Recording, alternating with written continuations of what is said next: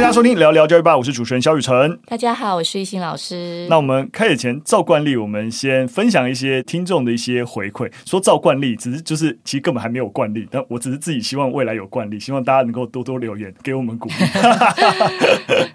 好，第一则，第一则留言。感受到老师对孩子们的爱心，激励到我要时常反省自己可以多做什么，协助孩子跟家长。也感谢聊聊教育吧做出这么棒的节目。这好，这个是完全跟艺兴老师的告白哈，跟我没有关系。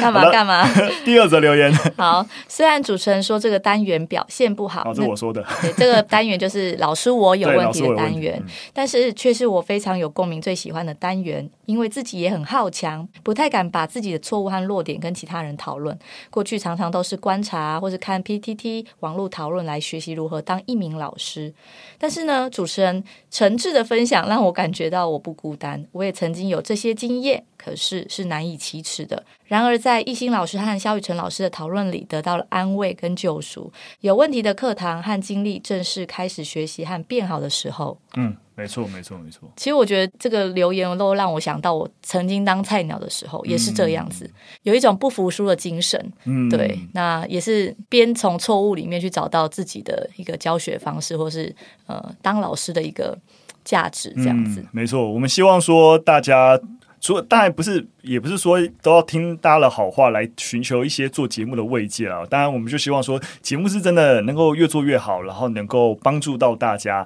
所以也是有问题或觉得啊哪里可以更好，我觉得也是希望大家可以多给我们建议。那当然，如果大家有自己的一些在教育现场一些故事，然后希望能够分享，或是希望啊、呃、你遇到这个问题不知道该怎么办，然后想要听听我们的意见，也都可以啊、呃，就是分享或是私讯。我们粉钻寄信好像是对啊，你可以寄信到那个 school 对对对小老鼠，我们资讯栏应该都有，对，我们资讯栏应该都有。就如果你不想要太公开，想要私密一些哦，都是没有问题的。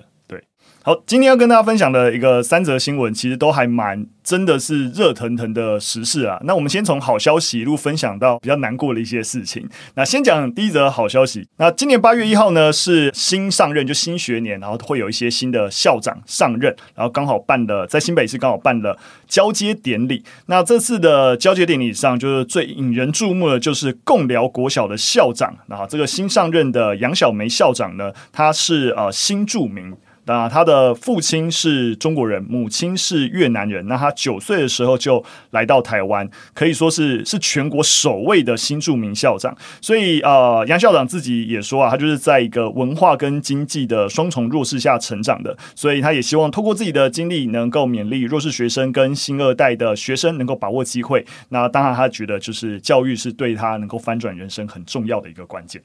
其实，在我就是教书的过程中，常常遇到蛮多就是新二代的孩子。嗯，对，你觉得他们在学校有什么比较特殊的困境吗？我觉得分蛮多层面的。那我觉得有时候会跟那个妈妈的国籍还蛮有关系的。嗯、像是我遇到蛮多是中国籍跟越南籍的，嗯、那他们就是在教育这方面是会非常受儒家思想嘛，嗯、就是唯有读书高。所以在接触这类的新著名的时候，其实我觉得他们跟一般的孩子是一样的，嗯，对。那当然还有一些不同国籍的这个妈妈，就会发现可能在教养上面是，是因为应该说妈妈已经在融入新环境了，她没有办法再好好的陪伴孩子融入新环境，所以也蛮多看到这样的小孩，他们在求学过程中是比别人受挫更多的。嗯，了解。那你觉得通常觉得语言会是一个问题吗？我觉得还好，因为如果你他有一路从国小一直升学到国中、高中，其实语言的部分，因为他就是住在这里嘛，嗯、所以他使用的语言就是我们常用的华语。嗯、对，那反而我是觉得，就是经济的部分的确会比较弱势，然后再来就文化刺激的部分，对这些孩子来讲，的确是比较辛苦的。哦，真的吗？对。但是他们不是相对来说，哎，就是多了妈妈跟爸爸相对不一样的文化刺激，没有比较。特殊就是我说特殊好的部分，对，对，对，嗯，应该是说这这类的，比如说外籍的妈妈这样子，嗯、呃，当然就是我现在列举大概就是东南亚地区的，嗯，对。那我觉得他们可能就像我刚刚讲的，妈妈可能还在适应这个新环境，哦、还不太知道怎么去引导孩子，所以他妈妈可能自己也很焦虑，或是还没有办法找到一个节奏，了解。所以在教养孩子上面，或是诶跟学校配合的密切度来讲，的确会比较会有一个落差啦。了解了解。其实看到这个新闻，我个人是相当温暖的。为什么？因为我是贡寮人。我当然我老家在贡寮了，那平常当然是没有住在贡寮，就是我是在贡寮的那个草林古道上面的萧家庄，就是长大，所以哦，听到是贡寮国小，就哦有一点温暖。但是我完全没有念过贡寮国小，感觉可以找这位校长来录音诶。如果有机会的话，对啊，我觉得蛮有，会蛮想了解他求学经验。哎，真的，当中遇到我们现在在许愿啦，那我们就是对，再请我们小帮手。有没有机会联系一下？但其实离我们家最近的国小是因为在更山上，其实共流国小已经比较。比较在贡寮的一个贡寮老街附近的，因为我家在那个草林古道上面，所以离我们最近的国小，我爸以前念的国小是吉林国小，但现在就已经废校了。对对对，就连那个吉林国小在很山上了，我们家那个深山上面要走到吉林国小，都要走半小时以上。那以前也没有有没有车子啊，或是马路啊之类，更不用说到贡寮市区，已经比较市区了，但就是 老街相对热闹的地方，然后就是要走一一两个小时吧，你走路是真的是到不了的距离。像吉林国小也废校了，对啊，嗯、就是说，其实偏乡很多学校真的是没有办法了，坚持下去，对啊。那其实那个我有查一些资料，就是新二代他在台湾的人口已经超过五十万，应该大概快六十万这样子。嗯，对。但我我其实蛮希嗯、呃、希望未来会有个展望，是我们在看到这些校长的时候，我们不要再讲说他是新著名校长，是或是新著名主播，嗯，就是他的的那个职业身份前面。会多加一个那个标签。嗯，不过我觉得我完全同意你说的，但我觉得有有些阶段性的问题。对对对，就是未来啦。对对对，对，当我们不再提新住民，就代表我他我们已经是。对对对对，已经大家就真的是觉得大家都是台湾人，大家都是一体的。但的确，这个阶段在短期一定还不到这个时候，因为当大家还是对于啊你是呃哪里来的，甚至带有歧视的时候，我们反而是要让。这个社会上知道，哎，他们跟我们一样，甚至他们为这个社会也贡献非常多，嗯、或是他们也在各个领域其实都有杰出的成就等等。嗯、其实的确会需要。啊、呃，越来越多这样多样化的一个故事，才可以让大家知道说，哦，原来我对新住民过去可能只有一个刻板印象，没错啊、哦，原来还有这么多的一个榜样，然后，所以我可以如何如何看待这些人。嗯、所以我觉得，的确现在还在这个时候，在这个时间点，我们还是强调，就是哎，这些人的一个身份是有助于族群融合的。是 对，这其实这个问题也是一个亘古问题啊，这就，就跟啊、呃，例如说我们在政治上，在议会需不需要妇女保障名额这个逻辑一样，嗯嗯嗯就是。这些措施我们都可以把它视作是积极平权的作为。那其实我们之前也有分享过，呃，美国其实很多的大学入学也有一些积极平权的作为，但反而也有被挑战说，哎，你这样反而是阻碍了谁的一些入学的呃权利啊等等。所以实际上面到底积极平权的一个作为，呃，我是正向看待的，但实际上面的确他在社会上有蛮多的一些争议跟讨论啦。那我们也期待接下来也能够看到台湾不同族群的人，然后都能够在这块土地。很舒适自在的活着，绽放绽放。然后这是一个非常非常正向的一个结尾。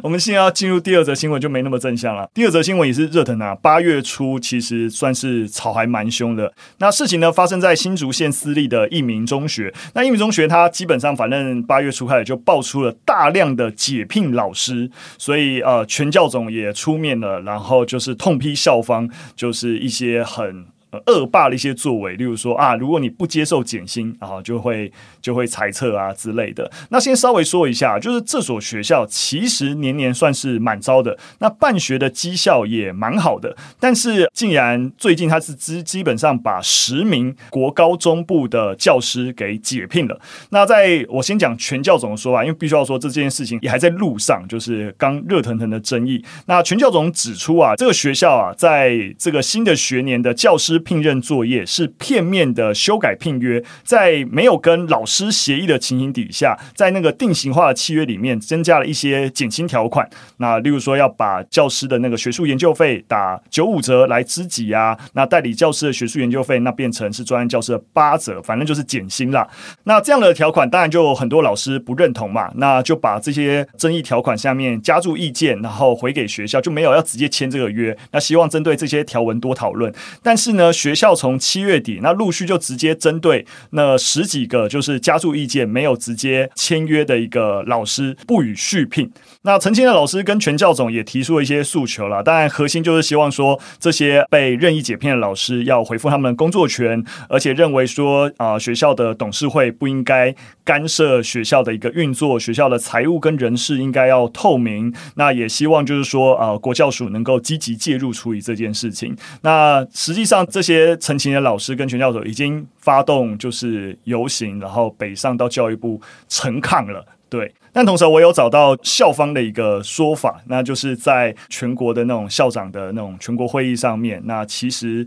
也有一些私立学校的校长，就包含这个益民中学的校长，就反映说，其实呃学校应该针对呃所谓的不适任教师，应该要有更高的呃裁决权。不然这些老师摆烂等等啊，我们根本就没有办法对他怎么办。私立学校不是应该更可以？某种程度就是我可以更严格的管控我的教学品质吗？对，那连如果我都要做出这样的一个惩处，都会被限制住的话，那不就是啊？大概你就可以想象校方的态度了。怎么办？我有点被说服了，因为我因为我觉得现在教师法要解聘一个老师真的很难。这边帮大家补充一下，教师法它的第十四条第一项之一就有讲到说，基本上就是一些犯罪行为，你有性暴力、霸凌学生等等的，你才会被解聘。那如果是私立学校的，另外也有一个一些条款啦。是蛮长的，我就不念了。嗯，那内容其实大概包含，就是学校可能有些调整、减班啊、缩减了，所以没有适当的工作可以让他做，或是因为身心障碍没有办法就是胜任工作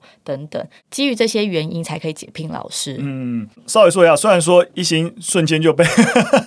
校长说法说服，但我们还是猜两件事情，就是。一名中学现阶段的一个争议，我们觉得还是会回到一个很基本，包含教育部目前也是这个态度，就是任何的契约都不能够单方面变更，本来就是协议的，单方面可以提出协商的一个需求，就是说啊，我现在学校遇到一些状况，所以我觉得我需要减薪，对对对，然后我们来提出来为什么减薪这个状况是合理的，好怎样，我们就来讨论，对不对？那双方都同意，那这个契约才能够被修改，嗯、你不能说，哎，我提出了要修改合约。然后你没有同意，然后我就当做这个合约就直接作废了，嗯，就不能这个样子。是啦，是啦，对对对，所以我觉得这里有一个很基本的东西，但的确撇除掉这个争议，回到这个校长要提的就是，哎，对于不适任教师的一个解聘。非常困难这件事情，其实我相信我们一路以来的一个态度也是如此啊。目台湾对于不适任教师的解聘的难度，其实真的是非常非常的一个高。对，只是义民中学即使要针对不适任教师解聘，那我想在手法上还是要有一个基本合法了的一个作为。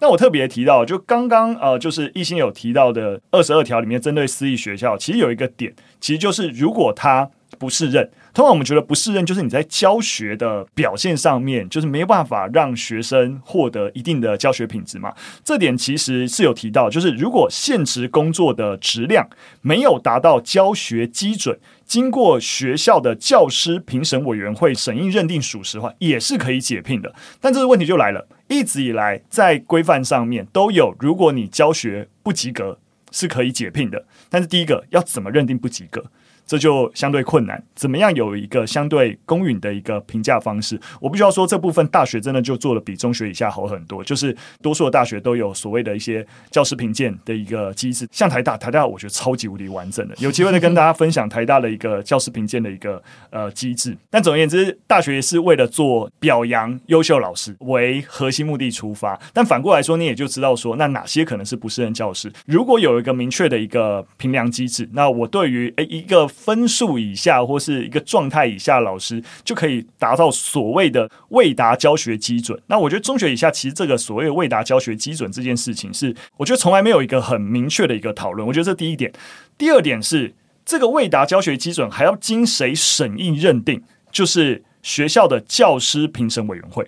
那问题就来了，教师评审委员会多数是谁组成的？其实就是学校的，对，学校的全体老师，多数了。当然校长啊，当然一定还是有些行政人员，但多数基本上就是学校老师为主。所以某种程度，你就会说，哎，就是老师是同才之间互审，你有没有符合一个教学基准？你大家就可以想象得到，就是说在呃，不是说所有学校都一定会这样，但是一定会有，哎，我今天如果把你 fire 掉，会不会下明天换成我了之类的？所以大家难免会有一个，你知道，大家同事嘛，互相照料，一个恻隐之心。因 因此，你要让学校教评会来平和自己的同才，然后你说教学未达基准，因此要解聘，难如登天呐、啊，难如登天，没错。但回到这则新闻，我觉得引爆点应该也是跟这个减薪条款有关啦。嗯，对，所以呃，虽然刚我说我认同校长，对对对，我们就是一码归一码，我要帮你澄清的，对不对？我不是说不会有人。不不会有人误会，你觉得一名中学这样做是对的。对，我只是说校长的说法我能接受，但是这则新闻其实在讲减薪的部分。对对对，操作上是一个问题啦。对，对对。你你不能够说啊，不是任教师淘汰是重要，然后到然后你就用一个就是不正当的一个手法，这这也是不行的。对，是。所以我们一码归一码，就是你还是要在一个。现阶段也许在法条上面，像我刚才说，我就是不认同这个法条这样制定，或是最终的裁判权是交给就是学校自己内部的教评会。我觉得这是就摆明的就是内部审查，那有什么意义？对，但是现在法是这样。那在修法以前，我们还是只能先尊重，但但目标还是希望能够推动往不适任教师淘汰的方向。我觉得不适任教师的一个淘汰，就我们全体教育工作者而言，并不是。要保障自己的权益，反而这些人不被淘汰，表现好的老师反而就是被他们拖累，很会很灰心啦。对啊，对啊，就是烂的人都不用当导师，然后永远当专任，气死了。对啊，就是你会发现，就是。劣币会驱逐良币，没错，对，然后也会让你说社会上很多对于你说不论家长或一般大众对于老师一些负面形象，很多也是因为这些不适任教师的存在所导致的，那就等于大家是一般大众就一竿子打翻所有辛苦在这个岗位上努力的老师。好，最后的新闻，我们把目光转向南韩。那南韩最近发生了一个小学的年轻女老师轻生走上绝路的事情。那这件事情好像只有一个老师牺牲，但他却引爆了南韩对于目前现阶段教育环境的一个悲鸣。在七月二十九号，有超过三万名的小学老师因为这起事件。走上街头抗议他们的教权受到剥夺。那我稍微说明一下这位老师遇到的一个状况，因为这位老师他任教的一个地方呢是在首尔瑞草区，反正它是一个就是一堆的高级的豪宅啊，当地的家庭的那个社经条件背景都非常非常的高，所以教学资源也非常非常丰富啊。那当地的这名亲生的女老师是当地一个小学，那她只有二十多岁而已，那就在今年七月十八号的时候走上绝路。那这名女老师其实在这所小学才任教两年而已。那有消息指出啊，她负担的包含一些要处理学校暴力的案件啊，以及各种行政啊，或是啊各种工作量，以及家长的过度投诉，就是不论在情绪劳动还是实际上面的工作劳动上面，都累积到让她难以负荷的一个程度。那也的确，这些工作量对于年轻或是相对缺乏经验的老师来说，其实是非常。你你不知道该怎么办？那事发的学校表示啊，就是说啊，他任教班级今年没有发生任何霸凌事件啊，等等。但当然这是学校说法，所以基本上外界基本上是基本上没有人相信呐、啊。那死者家属在首尔市的教育厅大门口召开记者会，也希望呼吁当局针对女老师的死因跟学校制度、教育环境展开全面的调查。我觉得我很能同理这个老师的无助啊，对，因为每个人都当过菜鸟，如果你的周遭没有可以帮助你的。资源的话，对，没有前辈或是没有同才的力量的话，其实真的会很辛苦。没错，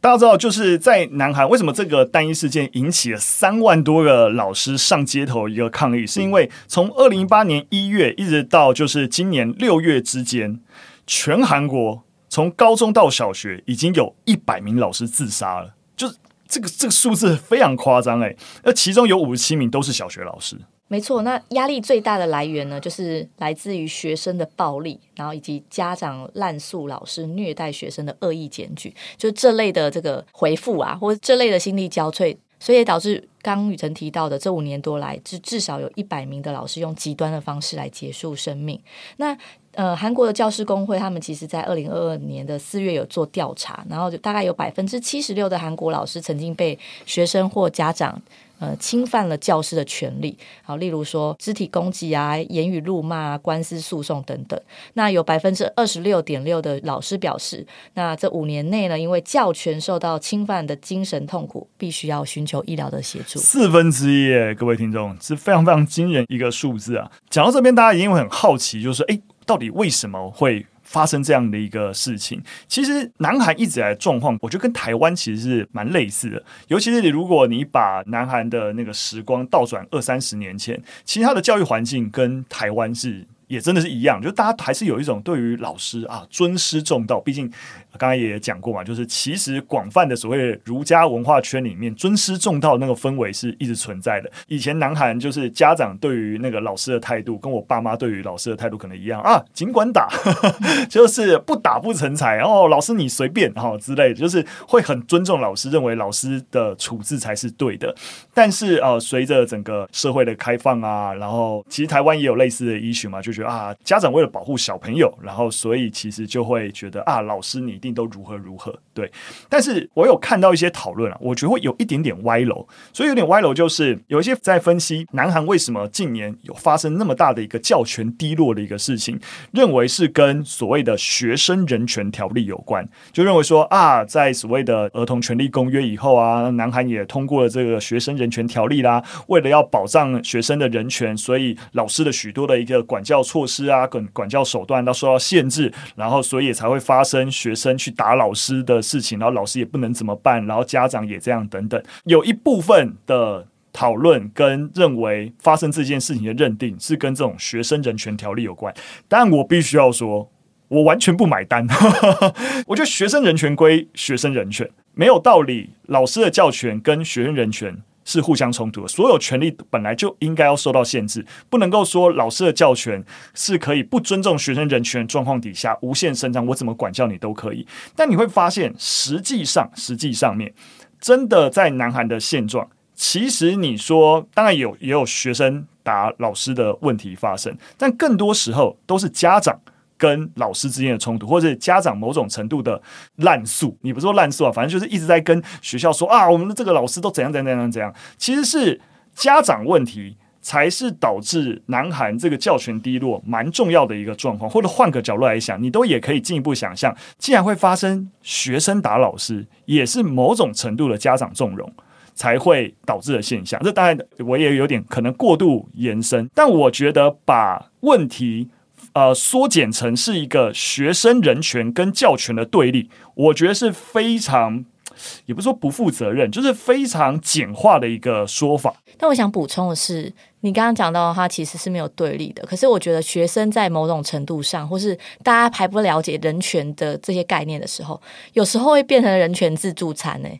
就是吃到饱啊，什么意见，然后你就说，哎，这我有我学生人权哦，对，就是我教学现场会遇到这样的状况。我理解，我理解，对。就可能觉得老师哪里做不好，就会说，嗯，老师就怎样怎样，哎，都不关心、不在意我们的人权，嗯、就会有这种人权吃到饱的这种。我理解，我理解。状况出现。我觉得这当然的确，呃，当我们开始在意整个儿童权利公约的一个落实的时候，怎么样在大家在理解这个人权，也可以理解权利跟义务跟责任各种关系，跟你不是。无条件的去延伸你的所谓的人权的一个定义的范围，我觉得懿心讲的的确是一个 issue，但我反而要讲的事情就是，我觉得在台湾的确也有类似的 issue。但你我补充一下，像我同事就有跟我分享说，因为他是导师，嗯、然后他们班有三个人很喜欢翘课，嗯，所以后来就是他们三个人就都请病假，嗯，然后老师其实也就是一一打电话去家跟家长确认，家长这三个家长都说他们生病在家，结果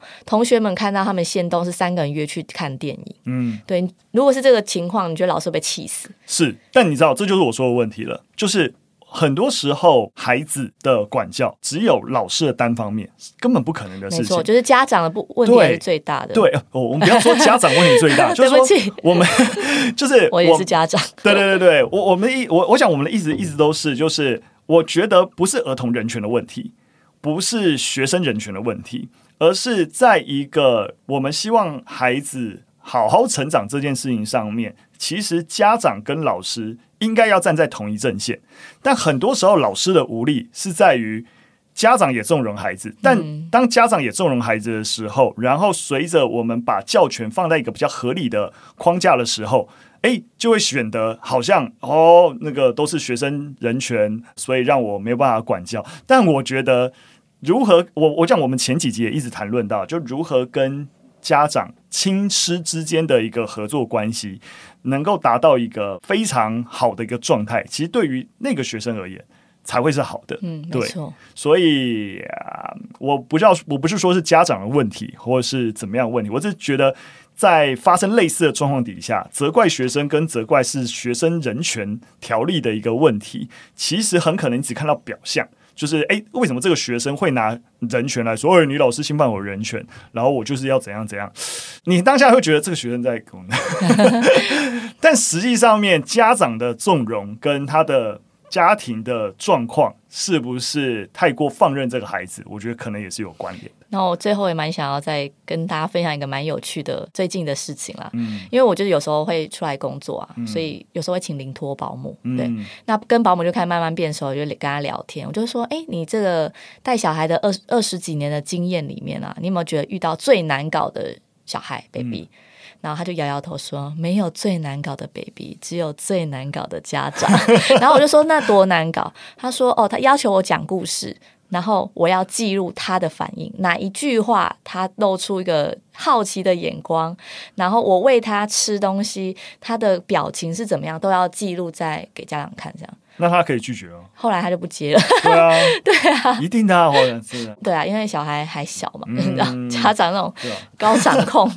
我我我觉得其实是这样了。其实我也同意，当你有高掌控的一个需求的时候，在一个自由市场，就是。有一个愿打一个愿挨，那你付的价钱也合理，也没有关系嘛，对不对？例如说，这不是一个人办得到的事情，你给我你请两个人，一个人负责照顾，一个人是记录员在旁边记录，你付两个人的费用，你说行不行？行，但你不能够说我请一个人，然后我要他做到死，嗯，就是这就不合理嘛。所以我不会否定家长不可以有这个需求。但你回到一个基本的劳务关系，我觉得要合理。面对学校的老师也是一样，就是说，哎，学校的老师不是只照顾你一个小孩。哎，没错，这个真的是我最常跟 跟家长。我有很多孩子都需要照顾，对对对对对。你眼里你只有你这个孩子，没错。我眼里必须要有三十个、是，我专任老师甚至有几百个孩子，对不对？所以你要求我对待你孩子的那个关注度啊等等，你要回到一个合理的范围。嗯，对对对。我觉得这个这种相互同理。一定是需要的啦，但那回回过头来，